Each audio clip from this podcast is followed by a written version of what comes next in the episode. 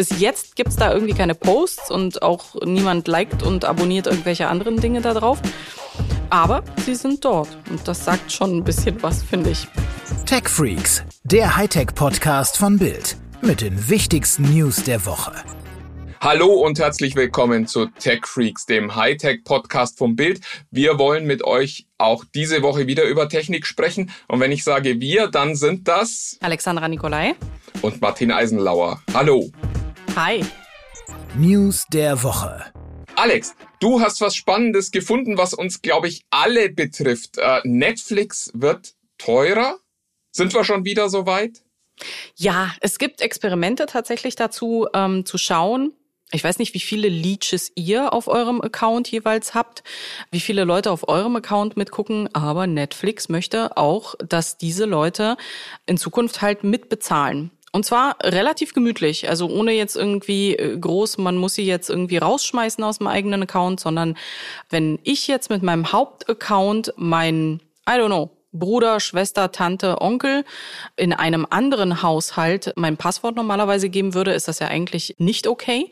Aber in Zukunft sollte es Sub-Accounts geben pro Subscription, so dass man dann halt, also bis zu zwei kann man dann irgendwie pro Account dann sich anschaffen. Und die kosten dann aber weniger, als würde man halt so einen vollen, so eine volle Subscription, so ein volles Abonnement dann bezahlen. Macht es natürlich attraktiver, weiter mitzuleachen, einfach demjenigen sein, ne, einfach so mit, mitzugeben, dann macht es aber auch kontrollierbarer eben für Netflix. Die testen das jetzt derzeit in Chile, Costa Rica und Peru und haben sich aber noch nicht entschieden, wann sie das Ganze ausrollen werden. Deswegen muss hier noch nicht die blanke Panik ausbrechen. Finde ich aber total super, weil also ich gehöre ja zu diesen zu diesen illegalen Netflix-Nutzern. Ist, ist das jetzt schon ein Geständnis hier? Na egal, weil mein Sohn nicht mehr bei uns zu Hause lebt, aber hat trotzdem noch den Netflix-Account, also den Familien-Netflix-Account mit benutzt. Ja, und also ich, ich fände das eine schöne Gelegenheit, dass wir uns da mal legalisieren quasi. Über wie viel reden wir denn?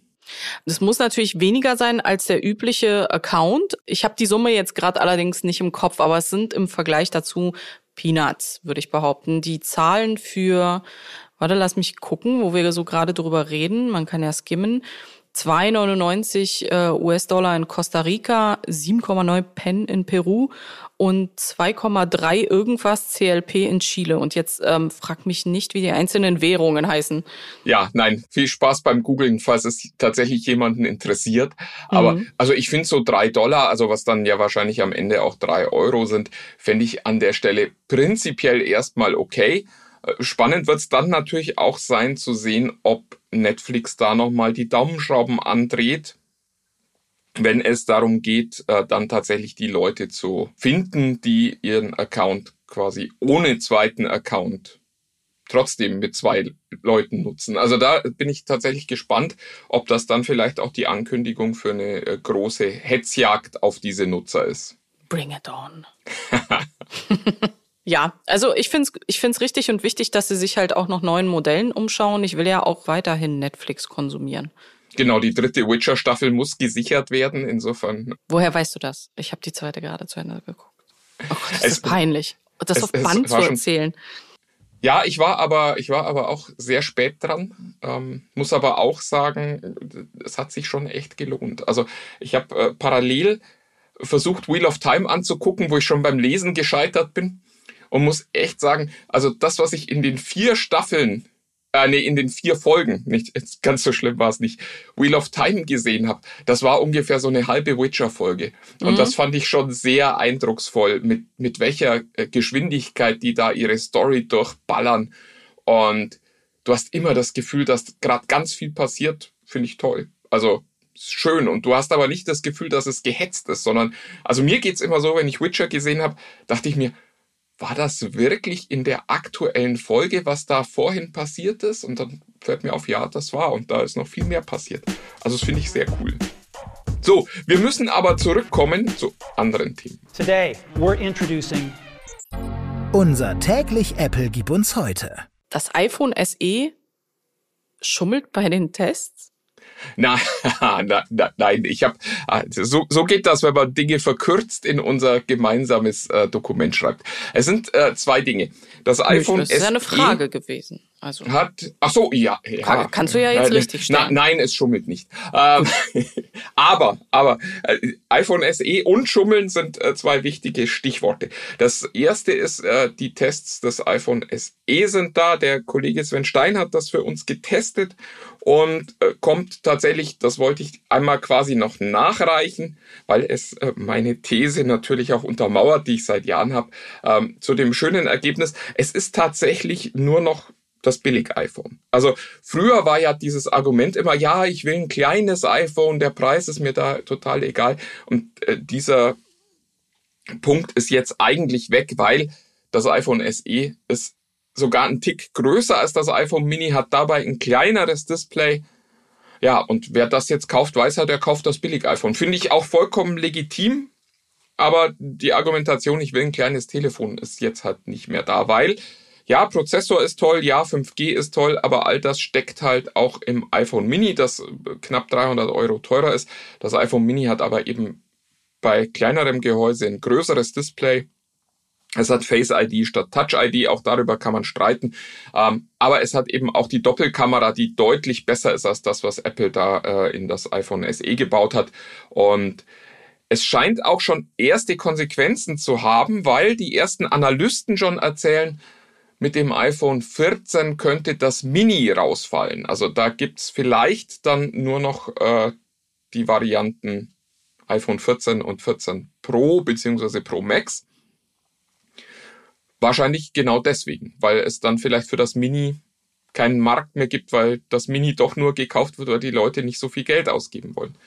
Ja, ich kann da tatsächlich nur bedingt mitreden, weil ich sowieso nicht den Monsterklopper auf dem Tisch habe und viel zu kleine Hände und irgendwie gewöhnt man sich trotzdem dran innerhalb von zwei Tagen. Das ist das Lustige. Das finde ich auch äh, Menschen, die äh, immer sagen, äh, mir wird das Display zu groß. Ich kenne diesen Effekt, muss aber auch sagen, nach zwei Tagen gucke ich das alte Display an, wenn du das Handy getauscht hast und denke mir, boah, was war das denn für ein kleines Display? Wie konnte ich damit jemals glücklich sein? Das finde ich total faszinierend. Sehe ich auch so. Und deswegen, also ich glaube nicht, dass ich nochmal zurück kann auf ein sehr viel kleineres Display. Da müsste schon irgendwas ganz Wesentliches am Gerät halt anders sein oder keine Ahnung, es müsste andere Vorteile geben, aber das Display ist halt im Moment doch recht wichtig. Ich muss auch sagen, ich habe jetzt ein Gerät mit äh, 6,7 Zoll Display und finde das so zum Rumtragen ein bisschen zu groß. Also es, ich habe jetzt tatsächlich Hosen, wo ich das nicht mehr gut in die Hosentasche stecken kann. Das ist ein bisschen blöd. Aber es ist tatsächlich keine Option, auf ein kleineres Display zu gehen für mich, sondern ich hoffe jetzt auf die, auf die Falthandys. Mhm. Ja. Eine kleine Anekdote wollte ich tatsächlich noch erzählen. Apple hat mit dem iPhone SE ja auch den neuen M1 Ultra Chip äh, vorgestellt. Und da hieß es, schnellster Chip aller Zeiten und macht sogar die GeForce RTX äh, 3090 platt. Da ist Apple jetzt so ein bisschen aufgelaufen, weil jetzt sind natürlich die ersten Tests da und turns out, die 3090, die ja hoch spezialisiert für Grafikanwendungen ist, also gerade für Gamer halt ein Traum ist oder wenn du, wenn du viel äh, aufwendige Renderarbeiten hast, macht doch schon relativ kurzen Prozess mit dem M1 Ultra, also ist bis doppelt so schnell.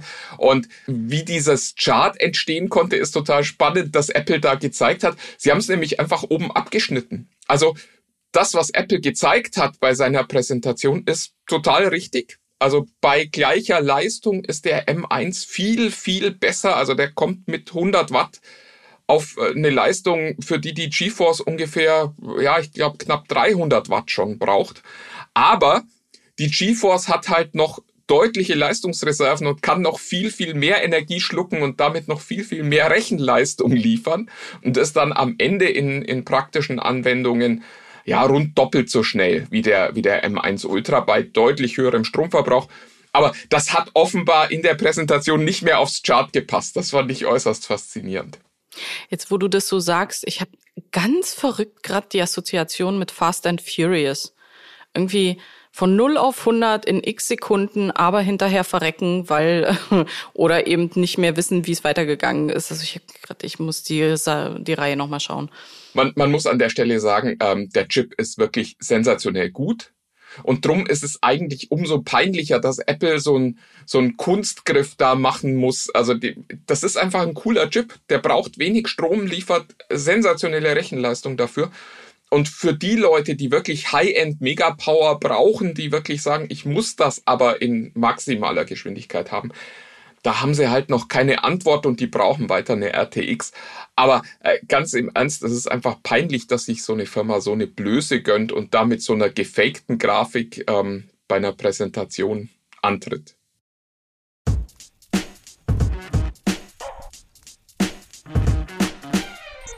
Echt Patent.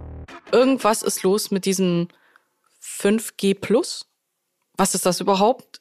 Möchte gerne, sobald es irgendwie vier gibt, dann eigentlich gern die fünf haben. Aber wenn ich ehrlich bin, im Detail kann ich nicht erklären, ähm, wenn mich jetzt ein Kind äh, fragen würde, was der Riesenunterschied zwischen 5G und 5G Plus ist und was überhaupt die vier und geht in dem Fall über mich hinaus, muss ich sagen. Die äh, Mobilfunker fangen jetzt quasi mit der nächsten Marketingwelle ähm, an und die heißt bei Vodafone 5G Plus. Also da, wo bisher 5G stand im Display, steht jetzt dann immer wieder mal 5G Plus. Äh, das Schöne ist, es ist tatsächlich nicht nur Marketing, sondern dahinter versteckt sich eine Technologie, die heißt 5G Standalone. Also bisher ist es halt so, dass die Infrastruktur für 4G gebaut wurde und dann hat man hinten an, an diesem ganzen Backbone äh, noch eine Antenne dran gebaut und quasi so diese letzte Meile zum Kunden war dann halt 5G-Funk. Und diese Datenautobahn, die dahinter war, die war noch auf 4G ausgebaut und da kommt jetzt tatsächlich 5G Standalone. Also das ist jetzt quasi das richtige 5G mit der kompletten Infrastruktur. Also das geht so weit, dass äh, Vodafone zum Beispiel für Deutschland 13 lokale Rechenzentren gebaut hat, um die Antwortzeiten des Netzes nochmal deutlich zu verringern. Also wir sind momentan so bei 10 Millisekunden. Und äh, die hoffen am Ende irgendwann sogar eine Millisekunde erreichen zu können. Das ist ja das große Versprechen. Wir müssen mal gucken. Aber dafür gibt's jetzt eigene Rechenzentren, dass eben diese Wege kürzer werden. Und wozu braucht man das? Das weiß momentan noch niemand so ganz genau. Erzählt's nicht weiter. Aber äh, es sind halt so Dinge wie autonomes Fahren. Es sind äh, alle Edge Computing Anwendungen. Also wenn du so Augmented Reality Kram machen möchtest und da dann aber die Spracherkennung doch wieder in der Cloud stattfinden soll oder irgendwelche Echtzeitinformationen aus der Cloud kommen sollen, da ist Standalone 5G äh, super und das heißt jetzt 5G Plus. Gute Nachricht am Rande noch, es kostet keinen Aufpreis, sondern man kriegt einfach irgendwann mal ein besseres Netz und muss noch nicht mal dafür bezahlen. Hm. Also das mit den Augmented Reality und mit, mit, mit den selbstfahrenden Autos und 5G habe ich, äh, das kannte ich, aber dass es jetzt irgendwie diesen Transfer von 5G zu 5G Plus gibt und das jetzt irgendwie so still, ähm, schön. Freu. Ja, das ist äh, die, die eigentliche Wahrheit ist ja auch hier wieder, man hat uns bisher beschummelt, weil äh, auch wenn 5G drauf stand, war nicht richtiges 5G drin, sondern eben nur so eine Mischung aus 5G und 4G. Also um beim, beim äh, Fast and the Furious Vergleich zu bleiben, das war ein Auto, das sah halt außen sehr, sehr geil aus und hat auch ordentlich Lärm gemacht, aber dann so unter der Motor, es gab mal einen Porsche, der hat den VW-Motor drin. Das, das, das war vielleicht das bisherige äh, 5G-Erlebnis. Ja, ich habe auch von Leuten gehört, die kaufen sich den Lamborghini, das Lamborghini-Chassis und bauen dann VW. Äh, ja, verstanden. Ja, und also so ähnlich war das bisher, wenn da 5G stand und dieses 5G Plus ist jetzt quasi das echte 5G. Mal gucken, was wir davon haben. Also ich bin, bin sehr gespannt, weil so groß ist der Unterschied dann ja doch nicht. Es ist halt nicht wie damals bei 4G, wo du plötzlich das Gefühl hattest, das äh, mobile Internet funktioniert genauso gut wie dein Internet zu Hause sondern es ist halt so, ja, also die, die Unterschiede, ich habe noch keine überzeugende Antwort auf die Frage, wozu brauche ich eigentlich 5G gehört. Da kommt dann immer Gaming, Mobile Gaming und dann kommt irgendwie autonomes Fahren. Aber auch da ist es ja so, wenn so ein Auto nicht mehr fährt, wenn es keinen Handyempfang mehr hat, dann haben wir ein ernstes Problem. Ja. Und. Aber Elon will doch Spiele im Auto. Im autonom fahrenden Auto. Ach ja, stimmt. Ja, ha, siehste, du hast letzte Woche besser aufgepasst als ich offensichtlich. Ja. Lass uns zur nächsten News gehen. Inside Internet. Ihr habt schon mal was von Facebook gehört ähm, oder Meta, Meta. Und bestimmt auch schon mal von TikTok. Und dass unser Staat ja zum Teil ja auch auf Facebook und auf TikTok unterwegs ist. Also man kennt ja auch den einen oder anderen Account, der sich ja auch schon mal auf diese Plattform verirrt hat. Und ähm, da gibt es inzwischen ein neues Statement zu. Finde ich total faszinierend. Also der äh, Dr. Stefan Brink heißt der Mann, der ist äh, Datenschutzbeauftragter in Baden-Württemberg und hat einen total spannenden Beitrag äh, für netzpolitik.org. Herzlichen äh, Gruß an die Kollegen ähm, geschrieben und er fordert dort, wir müssen raus als Behörden, Ämter und irgendwelche öffentlichen Einrichtungen aus den sozialen Medien. Die weigern sich seit Jahren, unsere Regeln anzuerkennen. Die also halten sich nicht an Datenschutz. Die verdienen Geld mit dem Traffic, den wir da für sie hinleiten. Und äh, wir glauben inzwischen sogar, dass einige davon unsere Demokratie gefährden. Und das kann man als Staat nicht machen. Also finde ich einfach eine total spannende These. Ja, aber also ich finde es ich find's ein löbliches Ziel und ich finde es auch richtig, dass dieser Gedanke da ist. Gleichzeitig hat aber der Staat auch eine Informationspflicht an die Bevölkerung. Und wenn wir mal ehrlich sind, sind mehr von uns auf Facebook, TikTok und anderen Plattformen unterwegs als auf den Webseiten der Behörden in vielen Situationen. Und ich finde, man muss halt auch Informationen dahin leiten, wo der User ist oder wo der Kunde oder wo der Bürger ist, wenn man so möchte. Weil die Gegenantwort könnte sein, lasst uns doch einfach ähm, die alten Steintafeln wieder rausholen, weil das ist das bewährte Mittel gewesen. Aber wäre die schlaue Lösung nicht, also ich meine, dieses Internet scheint sich ja nun wieder allen Erwartens tatsächlich durchzusetzen. Das sind gute Nachrichten, hätte ich jetzt gesagt. ich bin mir manchmal nicht so sicher. Ähm, aber wäre die schlaue Lösung nicht, man macht zum Beispiel sowas wie eine Staats-App, also man digitalisiert diesen Staat und, und sagt, du bekommst deine Informationen direkt von uns und da verdient nicht jemand an dir. Es ist ja nicht so, dass ich sagen kann, ich äh, will zu Facebook gehen, aber meine Daten behalten, sondern du musst halt alles abgeben. Und da finde ich, hat er schon einen Punkt, ob man jetzt so weit, also er sagt auch nicht, wir müssen da sofort raus, sondern er, er sagt, wir brauchen da jetzt einfach auch mal Übergangslösungen und wir brauchen Konzepte, wie die Zukunft aussehen kann. Das finde ich ist einfach ein sehr, sehr starker Punkt, weil er einfach klar macht, das ist eine Notlösung da zu sein für den Staat. Und das darf eigentlich auch nicht mehr werden. Und das finde ich ist, ist der eigentliche Punkt dahinter. Also das, es ist ja nicht in Sicht, dass sich da was ändert. Mhm. Also ich wäre gespannt, wie, wie, diese, wie diese Konzepte und Lösungen halt aussehen, wie ähm, die User Experience und wie die Recherche dazu ausgesehen hat und was dann die Bevölkerung sagt, wo sie sich denn aufhält und wie dann die Konzepte ähm, der staatlichen Einrichtungen dafür als Antwort da, darauf reagieren werden. Also ganz ehrlich, ähm, spannend zu erfahren, vielleicht gibt es ja auch einen Weg, mit Facebook und TikTok zusammenzuarbeiten, ohne dass man gleich, I don't know.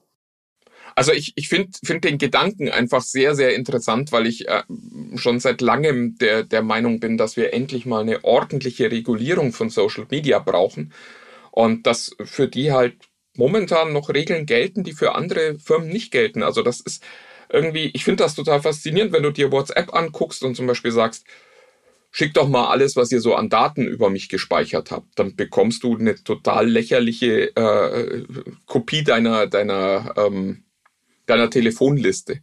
Und wir wissen aber, dass diese Firmen zum Beispiel auch Standortdaten sammeln. Und das Verständnis von Meta ist, solange wir die nicht personalisieren, sind das auch nicht deine Daten. Und das ist halt einfach falsch. Und dass sich so eine Firma seit Jahren weigert, da quasi europäisches Recht anzuerkennen, finde ich, finde ich, also finde ich total absurd. Und dass die halt irgendwelche Strafen, gerade eben wurden wieder 17 Millionen Strafen gegen Meta verhängt, dass die die einfach bezahlen, weil sie so viel Geld mit unseren Daten verdienen. Das finde ich nicht in Ordnung. Und da, ja, also ich, ich finde irgendwie, es ist das andere Bild, wenn man jetzt nicht die Steintafeln nehmen will, ist halt, dass sich da der Staat konstant am Rechtsbruch beteiligt, weil es halt gerade in ist irgendwie. Und da verstehe ich schon, was, was äh, Herr Dr. Brink uns sagen möchte. Kurz und knapp. Aber äh, vielleicht, weil wir gerade noch bei Facebook waren, ähm, wusstest du eigentlich, dass Facebook einen TikTok-Account hat? Was? Hm. Facebook hat einen TikTok-Account und böse Zungen könnten sagen, dass sie versuchen, einen Teil der User, die sie verloren haben, weil, naja, wie das halt so ist mit den Zielgruppen, manchmal shiftet das, also bewegt sich das ja auch in andere Richtungen, wo man es nicht hinhaben möchte als Unternehmen. Vielleicht versuchen sie ja, ihre User direkt auf TikTok dann wieder anzusprechen mit ihrem Content. Bis jetzt gibt's da irgendwie keine Posts und auch niemand liked und abonniert irgendwelche anderen Dinge da drauf. Aber sie sind dort und das sagt schon ein bisschen was, finde ich bei mir geht halt sofort das Kopfkino los. Vielleicht hat auch nur irgend so ein Mittelmanager gesagt, haben wir eigentlich schon einen TikTok-Account? Ja. Und hat äh, auffordernd in die, in die Runde geblickt. Und dann der nächste Witz ist, ähm, um, um, um so die Woche äh, zu beenden auf lustige Art und Weise, TikTok klaut jetzt bei Snapchat. Die Stories, die werden jetzt, ja, also im Grunde ist es doch alles nur eine große Plattform und sie teilen sich all unsere Daten und sie teilen sich im Grunde auch alle Features miteinander. Ähm, lasst uns doch alles konsolidieren und Händchen haltend, grinsend in den Sonnenuntergang miteinander laufen. Oh Gott, das war zu viel, oder? Sehr schönes Schlusswort. Ähm, ja, äh, ich würde an dieser Stelle sagen, während Alex schon mal abzieht in den Sonnenuntergang, äh, macht's gut, habt eine gute Woche. Wir sind nächste Woche auch wieder für euch da mit den Tech Freaks und freuen uns, wenn ihr wieder reinhört. Alex, tschüss! Tschüss!